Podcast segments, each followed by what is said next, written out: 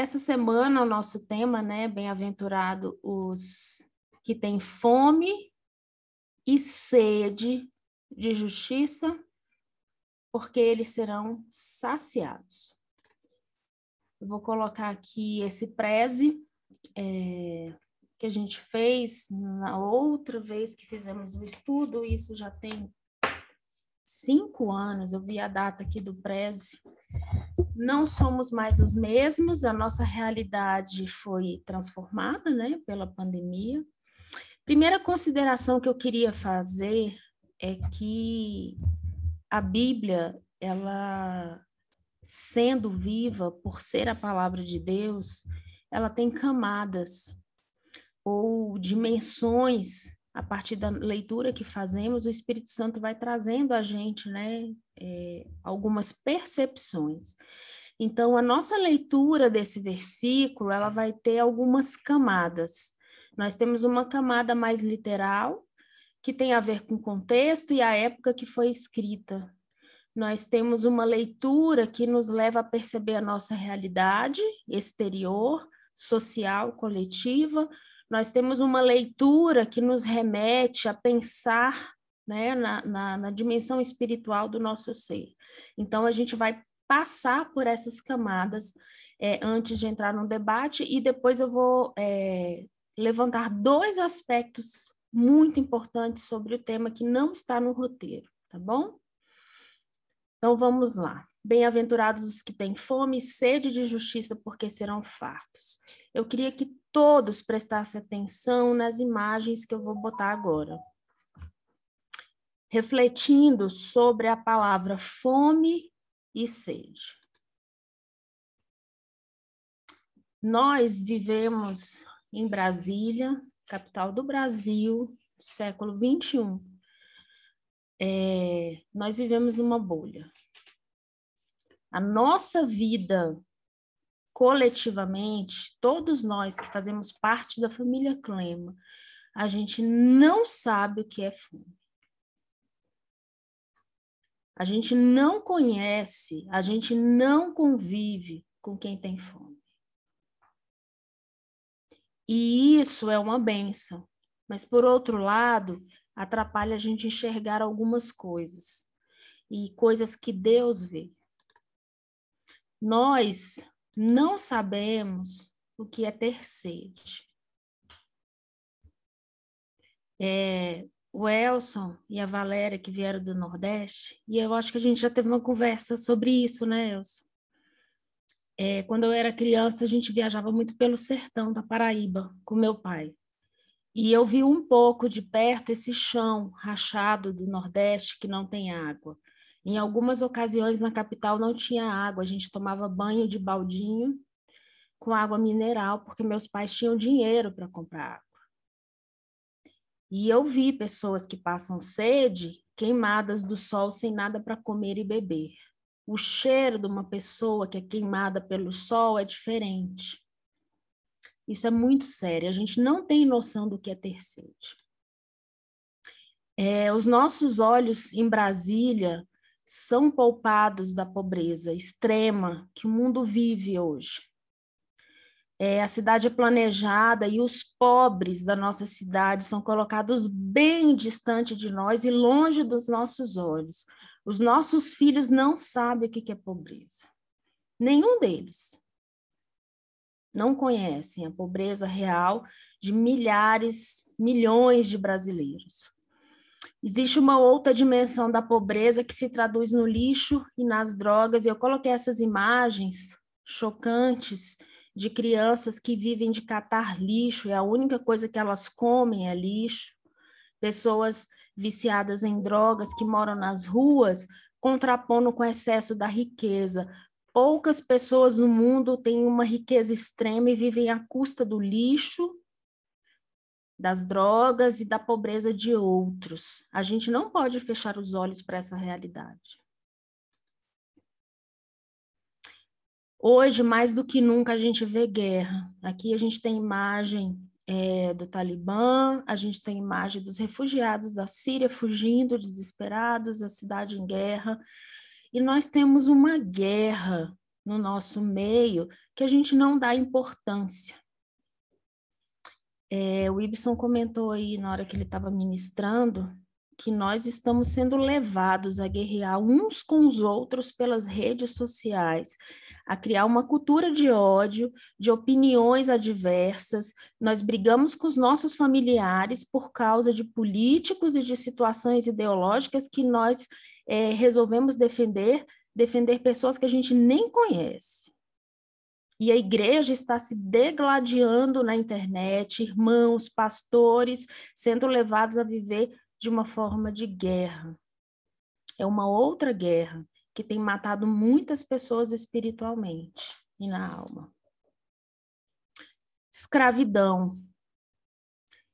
A escravidão, ela se traduz nas correntes, no excesso de trabalho, na pobreza, prostituição é um tipo de escravidão, mas existem outras escravidões, escravi, é, escravidões, na nossa sociedade que permeia a nossa vida a gente não enxerga. Existem cadeias muito fortes na nossa mente e no nosso coração que precisam ser é, denunciadas. Isso também faz parte da nossa realidade hoje. E é uma realidade marcada pelo pecado, pelo mal, que se contrapõe à justiça de Deus.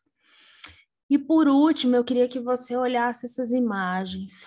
A imagem do banquete, uma mesa muito farta, carros de luxo, car casas de luxo, muito dinheiro e pessoas sendo é, usadas para tráfico humano. Isso acontece e muito.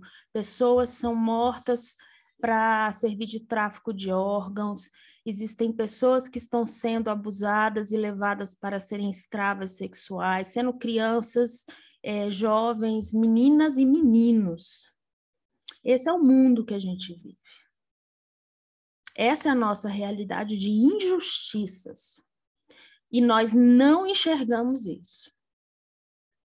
Os nossos olhos estão distantes dessa realidade. Eu queria que você pensasse sobre todas essas possibilidades e realidades que estão acontecendo agora, enquanto a gente está aqui. Cada um na sua casa, confortável, a gente com Zoom, todo mundo tomou café da manhã, a gente vai almoçar, nós temos amigos, tivemos uma reunião ontem maravilhosa de comunhão na casa do Anderson, enquanto isso tem pessoas morrendo, sofrendo com fome e com sede. Essa semana a gente fez um roteiro é, sobre isso, né? Algumas pessoas usam esse versículo como margem para trabalhar apenas a questão social. Não está de todo errado, porque cabe a nós olhar para essas pessoas, essa realidade e buscar é, levar alívio da comida, da roupa, né? Jesus mesmo fala: quando é, me deste de comer, me deste de beber, me visitaste, né? Fizeste a mim. Quando fizeste a um dos meus pequeninos. Mas a gente precisa entender essas palavras bíblicas em uma outra dimensão: fome, sede, miséria, escravidão do corpo e da alma. Como que eu me porto como discípulo de Jesus? O que, que eu posso fazer? Eu sou responsável por essa realidade que me cerca. E aí, a gente colocou lá no roteiro, é, em primeiro lugar, os conceitos de justiça. Nós entendemos justiça no âmbito da política, ou seja, um dos poderes né, do nosso mundo aí democrático. Nós temos três poderes: o legislativo, o judiciário e o executivo é uma das, dimensão, das dimensões daquilo que a gente entende por justiça. Justiça pode ser entendida como uma relação de poder e cidadania, ou seja, o conjunto de regras de uma sociedade, e o conceito de justiça pessoal, que eu queria que vocês guardassem, que a gente vai retomar esse conceito. Justiça pessoal no sentido de que é, eu tenho as minhas preferências, as minhas comodidades, aquilo que eu acho que eu tenho direito e eu luto por essas coisas, mesmo que sejam pequenas, tá? Biblicamente, o texto de Isaías, a gente não vai ler nenhum texto agora, é só para relembrar. Diz que a justiça dos homens é como trapo de imundícia. Para quem não sabe, é, dentro da lei judaica, o trapo de imundícia seria o absorvente na época da menstruação. eles usavam paninhos, né? As mulheres usavam paninhos e ficavam apartadas de todo mundo, porque durante o período menstrual elas eram consideradas imundas. Então, o trapo de imundícia seria um absorvente íntimo. Então, a Bíblia coloca a nossa justiça, a percepção humana de justiça comparado a esses paninhos sujos de sangue de menstruação.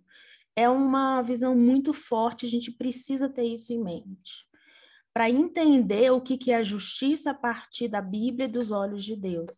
A gente nunca vai conseguir chegar a essa dimensão total, mas pelo menos a Bíblia nos revela é, o que é justiça para Deus e que é muito diferente da nossa própria justiça.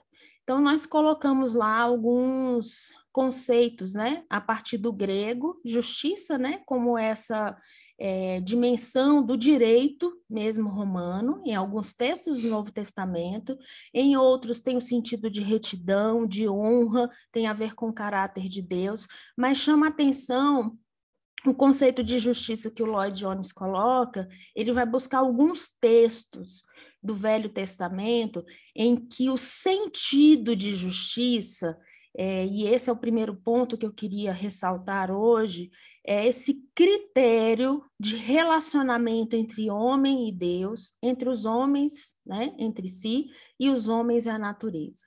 Ele coloca como um valor supremo da vida, como uma balança de equilíbrio de relacionamentos, é um fundamento em que repousa toda a existência ordenada. É como assim, Deus criou todas as coisas baseado na justiça, naquilo que é justo, naquilo que se encaixa no relacionamento, né? É, perfeito de amor, de respeito entre ele e a, a, aquilo que ele criou, entre os, os seres humanos criados e entre o ser humano e a natureza. Tudo era justo.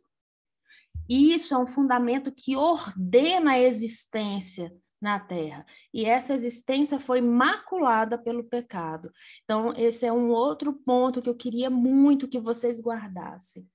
Nós passamos aí rapidinho no roteiro, né, também enfatizando que Deus é justo em si mesmo, justiça é um dos seus atributos e é uma manifestação do seu caráter porque ele é santo por causa da sua santidade, ele, ele é justo. A retidão né, é a prática dessa justiça e ele é o nosso modelo. Ou seja, a justiça é uma forma em que Deus revela a sua santidade às suas criaturas. Tem um versículo né, que fala que Jesus é o sol da justiça, né? Ou Deus é o sol da justiça. E nesse sentido, Jesus se fez justiça por nós. Então, a, a, a, dimensão da justiça de Deus é muito diferente da nossa, e vocês vão percebendo que essa dimensão vai, vai aumentando, não só por atos de justiça, mas Deus encarnado se faz justiça por nós, ou seja, Jesus se torna a própria justiça por nós. E aí vem a pergunta, né? De hoje, que é o que significa ser bem-aventurado, ter fome e sede de justiça e o que quer dizer de fato a promessa de sermos fartos.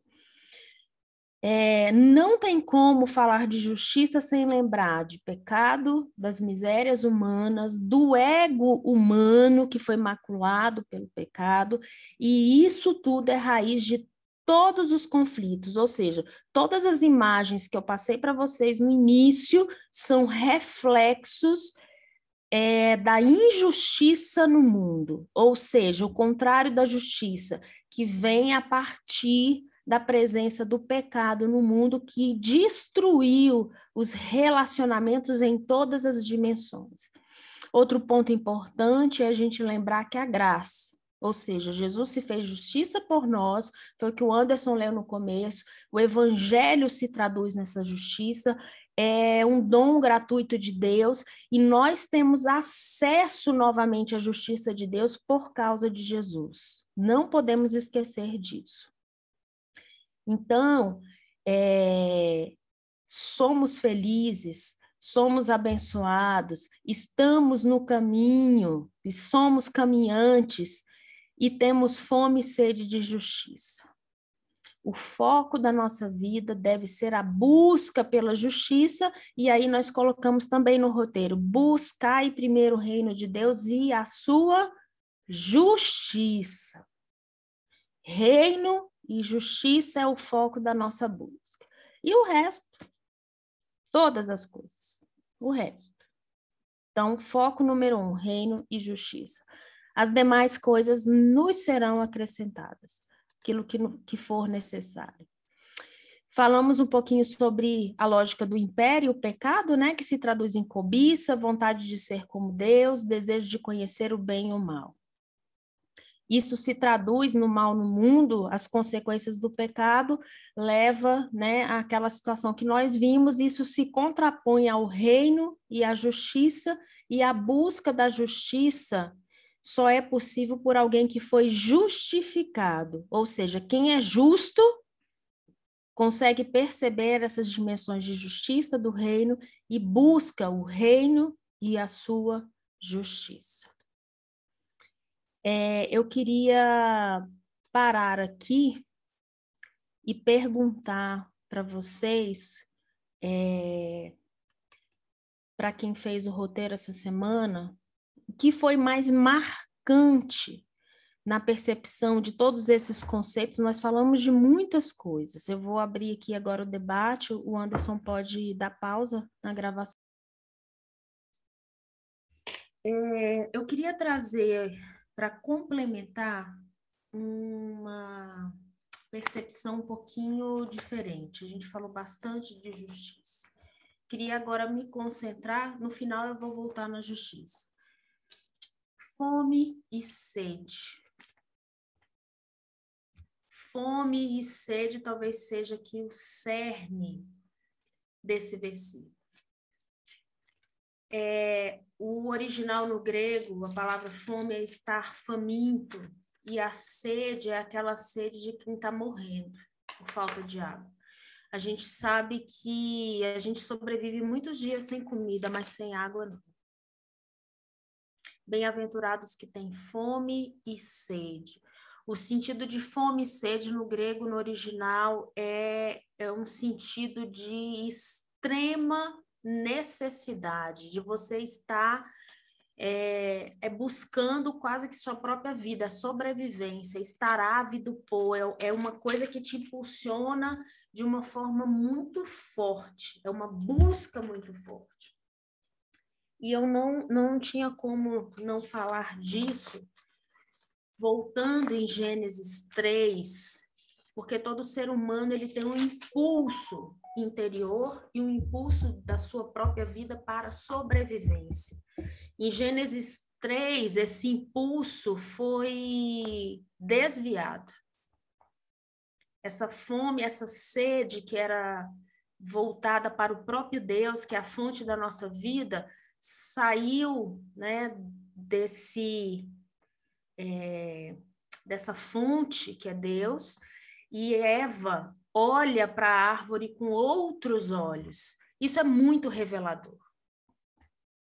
Tem um livro que a gente já leu, já, acho que eu já comentei aqui, Claudinha também, que a gente gosta muito, que se chama Você é aquilo que você ama. O conceito de amor hoje é meio deturpado, mas eu quero resgatar aqui esses impulsos humanos que nós temos que dirige a nossa vida. Primeiro ponto, quando a gente abre os olhos de manhã, qual é a razão da nossa existência e o que nos move a agir? A levantar da cama, esse é um, um ponto de reflexão. É, o ano passado a gente fez um curso sobre pecado com o pastor Ricardo Barbosa e ele trouxe um livro muito interessante do Eugene Peterson e eu queria compartilhar aqui para complementar esse conceito. Então pensa, fome e sede como esse conceito de que é o que move a gente para nossa sobrevivência, são os nossos impulsos. Todos nós temos eles é o que nos faz acordar de manhã, levantar da cama e trabalhar. Cada um tem aí o seu impulso. Esses impulsos estão maculados pelo pecado. Pensa em Eva olhando para a árvore, ela deseja, ela vê a árvore como uma coisa boa para comer, desejável para dar entendimento. Ou seja, o coração dela foi inclinado para uma outra visão. Quando Deus fala que a gente precisa amá-los, né, de todo o coração, de toda a força, de todo entendimento, é ele falando: olha, volta esse impulso para mim, porque o impulso do homem foi deturpado que, que o pastor Eugene Peterson vai falar nesse livro? Ele vai usar um conceito que é chamado de trindade substitutiva, ou seja, a trindade, que é a fonte da nossa vida, da nossa existência, que é Pai, Filho e Espírito Santo, foi substituída por uma outra trindade em Gênesis 3. Nós vivemos desde o, da, de meados aí do século XX uma sociedade em que ele chama de sociedade é, terapêutica. Não estou falando contra é, toda a, a, parte científica, né, do cuidado da alma, da psicologia. Eu creio que Deus é, usa, né, os psicólogos, toda essa parte para nos ajudar. Mas, em termos de sistema, de lógica de império, essa sociedade terapêutica pegou o ser, o cerne do ser, e aqui eu resgato o que o Kaique falou, é o eu, o ego humano, e colocou em um pedestal e divinizou o self. Se a gente pensar nas tecnologias, tudo gira em torno do self. E é legal porque ele faz uma, uma analogia, Anderson, com o iPhone, o iPad, é o I. I em inglês é o eu.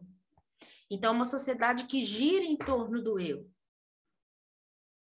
E não é despretensiosamente, isso tem uma intenção. Então, ele, ele vai falar: olha, o eu foi divinizado e essa sociedade está cada vez mais colocando o eu nesse ponto. Então, a nossa fome, a nossa sede, que devia estar inclinada para Deus, que é a nossa fonte, se voltou para dentro de nós mesmos. Então, hoje, a sociedade prega uma trindade substitutiva.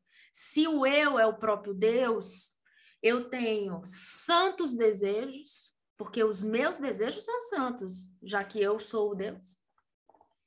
Os meus santos sentimentos que não podem ser feridos em hipótese nenhuma.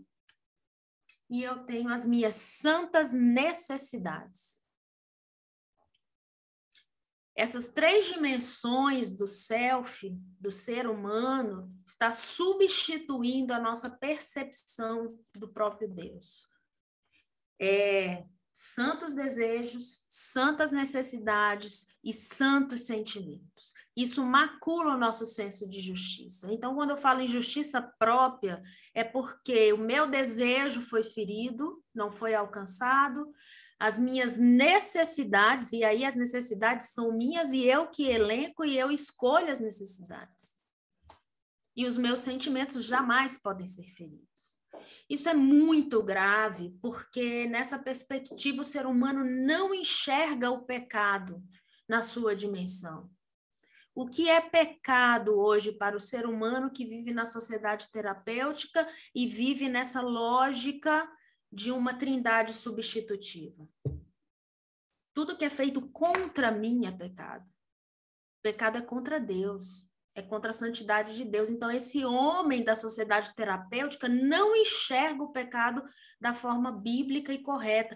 Isso faz com que ele fique cego para a sua condição, e como o Kaique bem colocou, a gente não se enxerga. Não, a culpa é do outro, foi a mulher que o Senhor me deu, porque é ela que está me tirando do sério, ela não, não me dá tudo o que eu desejo, ela não supre as minhas necessidades, ela não me retribui todos os sentimentos que eu preciso para viver.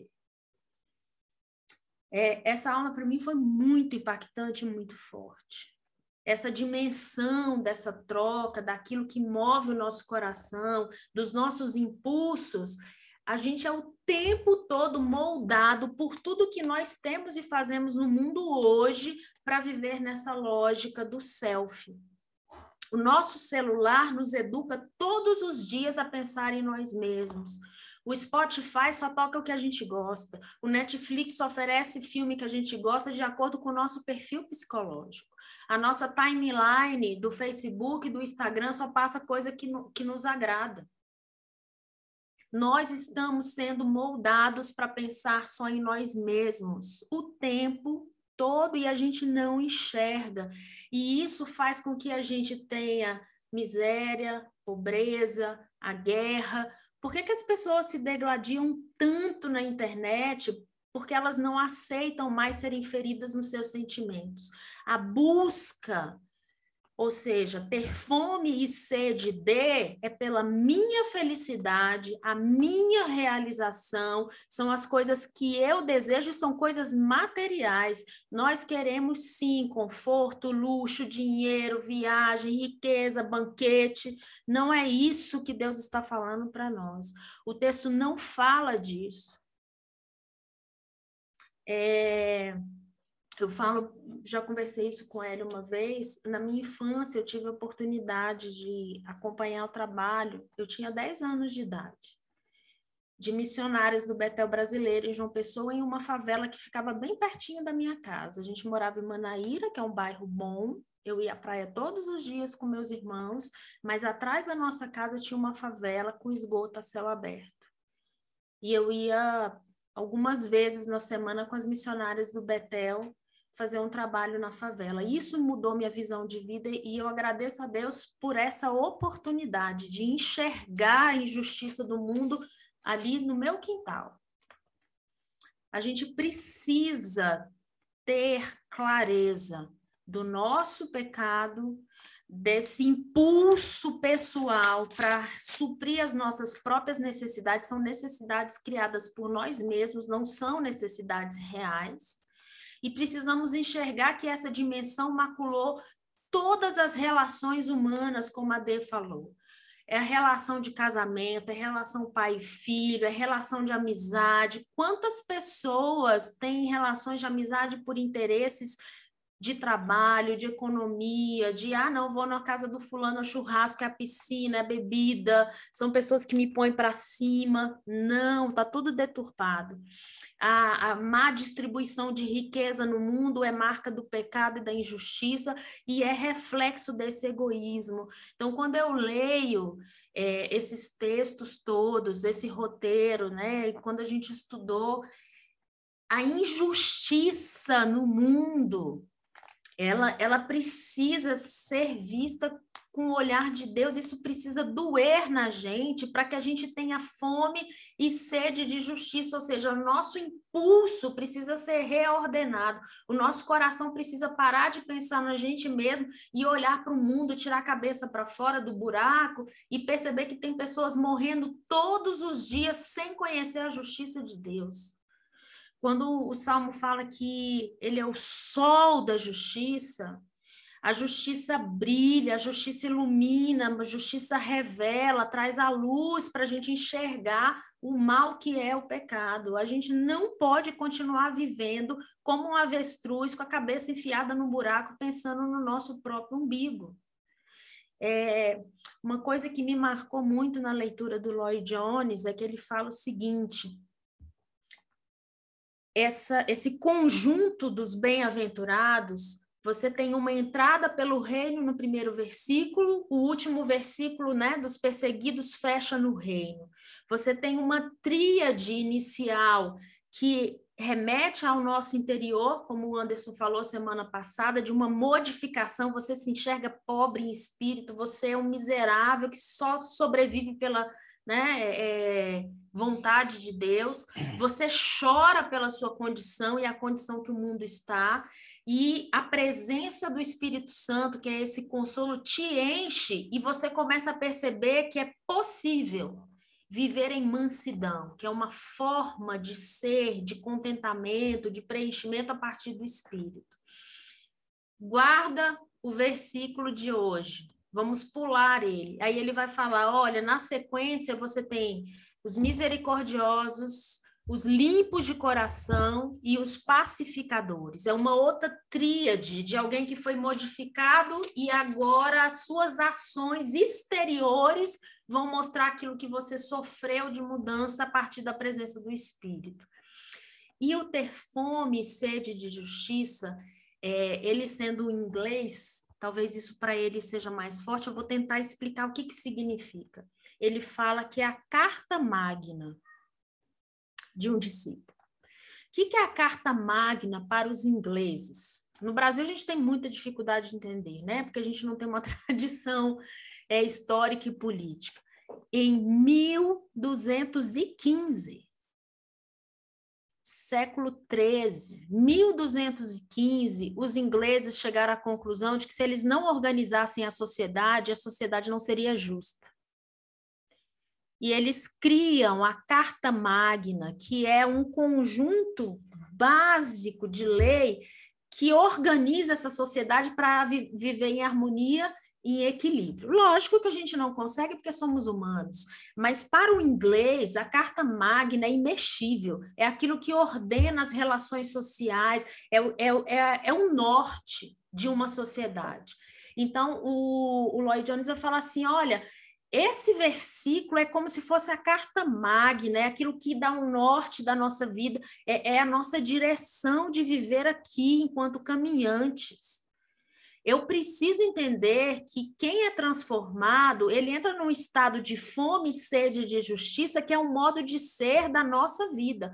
Todo o nosso impulso de vivência tem que ser voltado para a justiça. Não faz sentido um discípulo desejar criar expectativa por coisas que não seja o reino de Deus e a sua justiça. É, eu acho que esse foi o ponto mais forte e, e como o Anderson falou, do murro, né, no estômago, porque faz a gente perceber o quanto a gente está longe de ser um discípulo que entende o que é ter fome e sede de justiça. Não tem como eu sendo alcançado por por Deus, tendo o Espírito Santo em mim, tendo os olhos do meu entendimento iluminados, eu olhar para o mundo hoje abrir a minha internet e ver um pastor com outro pastor brigando por causa de política, ver pessoas despejando ódio em palavras, ver pobreza ao meu redor, eu, eu gastar com coisas que não são pão enquanto tem pessoas morrendo de fome ao meu lado e isso não doer minimamente em mim. Eu não posso criar expectativas de coisas que, que preenchem as minhas necessidades, os meus desejos e os meus sentimentos, sabendo que tem gente sofrendo com coisas essenciais para a vida. E a essência da vida é ter Deus no coração, é Ele ser o centro. Então, eu preciso lutar para é, revelar às pessoas que me cercam que Deus é esse sol da justiça, que Jesus morreu em meu lugar, levou o castigo, né? Sobre si mesmo a gente não merecendo, ou seja, nós já estávamos mortos e ele nos amou antes. Eu preciso mudar o meu jeito de ser. E, e todo esse estudo, queridos, é, tem que mexer com o nosso coração. E eu vou fechar aqui com um texto que nós estudamos o ano passado, Romanos 6. Eu queria que vocês abrissem a Bíblia de vocês. Marquem o capítulo todo para vocês lerem e meditarem. Eu vou ler alguns versículos saltados para a gente encerrar. Romanos 6, 12. Não reine, portanto, o pecado em vosso corpo mortal, de maneira que obedeçais às suas paixões. Vou fazer um parênteses. Quais são as paixões? É, é o impulso dos santos desejos, das santas necessidades, dos santos sentimentos. Fecha parênteses. Nem ofereçais cada um os membros do seu corpo ao pecado como instrumento de iniquidade ou de injustiça, mas oferecei-vos a Deus como ressurretos dentre os mortos e os vossos membros a Deus como instrumento de justiça porque o pecado não terá domínio sobre vós, pois não estais debaixo da lei, sim da graça. Ou seja, todo o nosso ser, todos os nossos desejos, todas as nossas expectativas, todo o nosso corpo, as nossas necessidades de sobrevivência têm que estar entregues a Deus para ser instrumento de justiça. Versículo 18.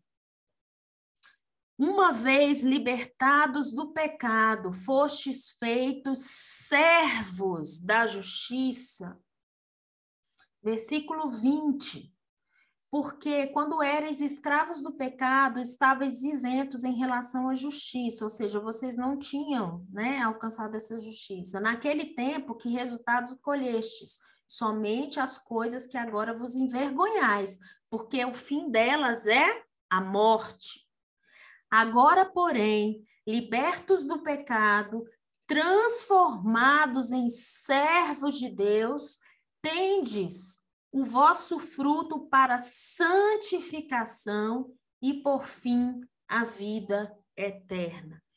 A justiça é a manifestação da santidade de Deus à sua criação. Nós somos justificados para que nos tornemos santos, como nosso Deus é. E a nossa conduta tem que ser livre desses impulsos que nos levam à morte. Esse texto é o texto talvez mais desafiador dessa lista, porque é, é, é, isso, ele resume o todo. Não tem como eu andar de outra forma é, sendo confrontado pelo Evangelho. E era isso que eu queria compartilhar com vocês. Sozinhos a gente não dá conta. Agora, como corpo, a gente pode um ajudar ao outro nessa caminhada de ter fome e sede por justiça. Buscai primeiro o reino de Deus e a sua justiça, e todas as outras coisas nos serão acrescentadas. Amém?